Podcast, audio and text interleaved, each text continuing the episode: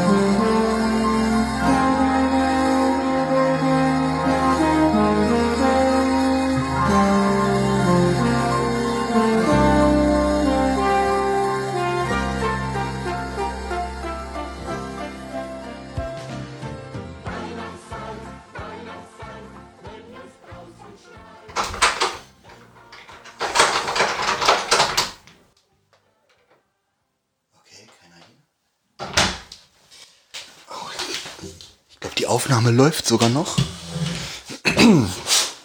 Also, oh, wenn ja mit Notizen liegen auch noch hier. Was ist das hier meiner? 1, 2, 1, 2, 1, 2, 1, 2, 1, 2, ja, das ist meins.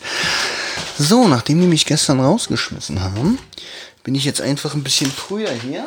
Und da ich gestern nicht zu Wort gekommen bin, holen wir das einfach nach. Und darum mache ich jetzt hier alleine heute Teil 7. Und ähm, ja, jetzt kommen die beiden, jetzt wissen die beiden mal, wie es ist, vernachlässigt zu werden. So, okay, okay. Nee, Benjamins Notizen nehme ich nicht. Ähm, herzlich willkommen zu Rotz und Wasser, dem Adventskalender Türchen Nummer 7 und natürlich auch dem Türchen Nummer 7 in der Folge O du Finstere und die heißt heute Abreisen oder bleiben. So, jetzt hoffe ich, dass die das gestern richtig gemacht haben. Wenn die gestern alles richtig gemacht haben, müssten wir jetzt bei der Stelle sein, wo Bob bemerkt hat, dass Audrey auf der Treppe, als die Tür geknallt hat und das Ganze hin und her, ähm, noch Straßenschuhe getragen hat. Also Audrey Straßenschuhe ist natürlich verdächtig, weil wenn man äh, schläft, trägt man ja keine Straßenschuhe. Auch Jerry, denn er hat ja direkt die Kamera im Anschlag gehabt, ist ein bisschen verdächtig gewesen, ähm, weil Journalist und keine Ahnung, könnte auch sein, dass er das da alles inszeniert, um eine schöne Story zu haben, wenn er nach Hause kommt.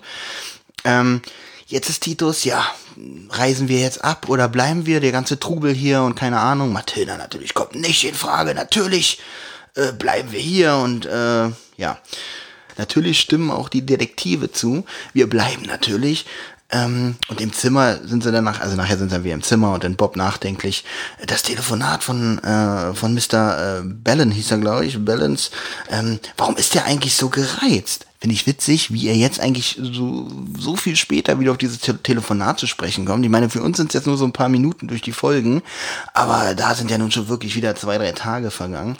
Und die Detektive entscheiden sich dazu, auch ein bisschen Wache zu halten, aber mehr so heimlich. Die gucken durch so ein Türloch und äh, ja, wollen da ein bisschen was beobachten.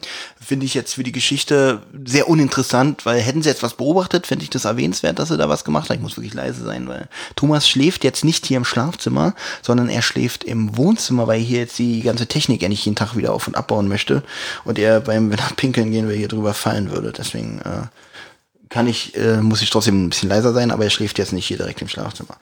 Ähm, ja, die halten halt auch heimlich Wache. Aber wie gesagt, fand ich nicht erwähnenswert, weil es passiert nichts und auf einmal haben wir den 23.12.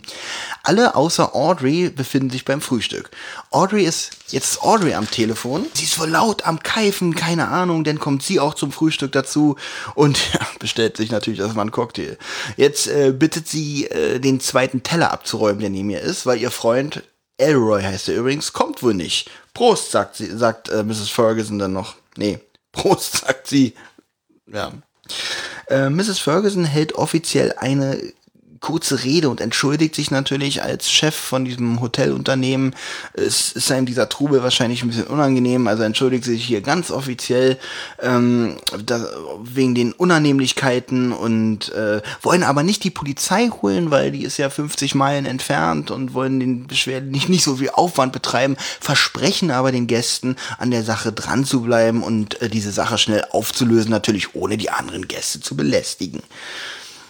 Mrs. Ferguson, Mrs., also Mr. Ferguson sagt das Ganze nicht, Mrs. Ferguson. Mrs. Ferguson stimmt jetzt nämlich ein.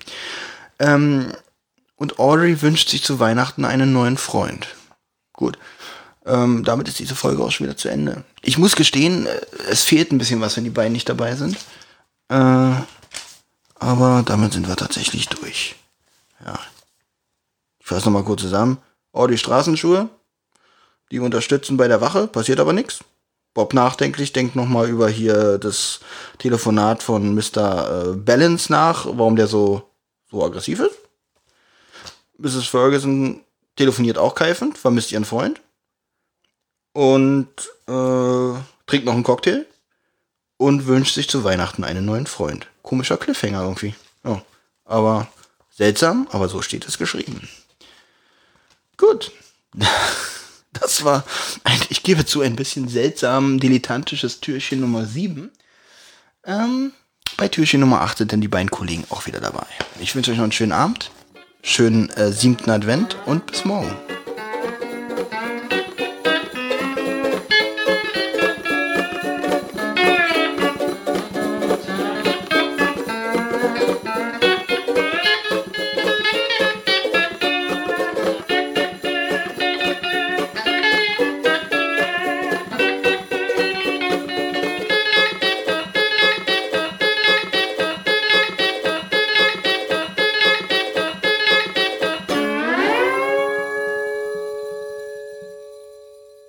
Eine Rotz- und Wasserproduktion.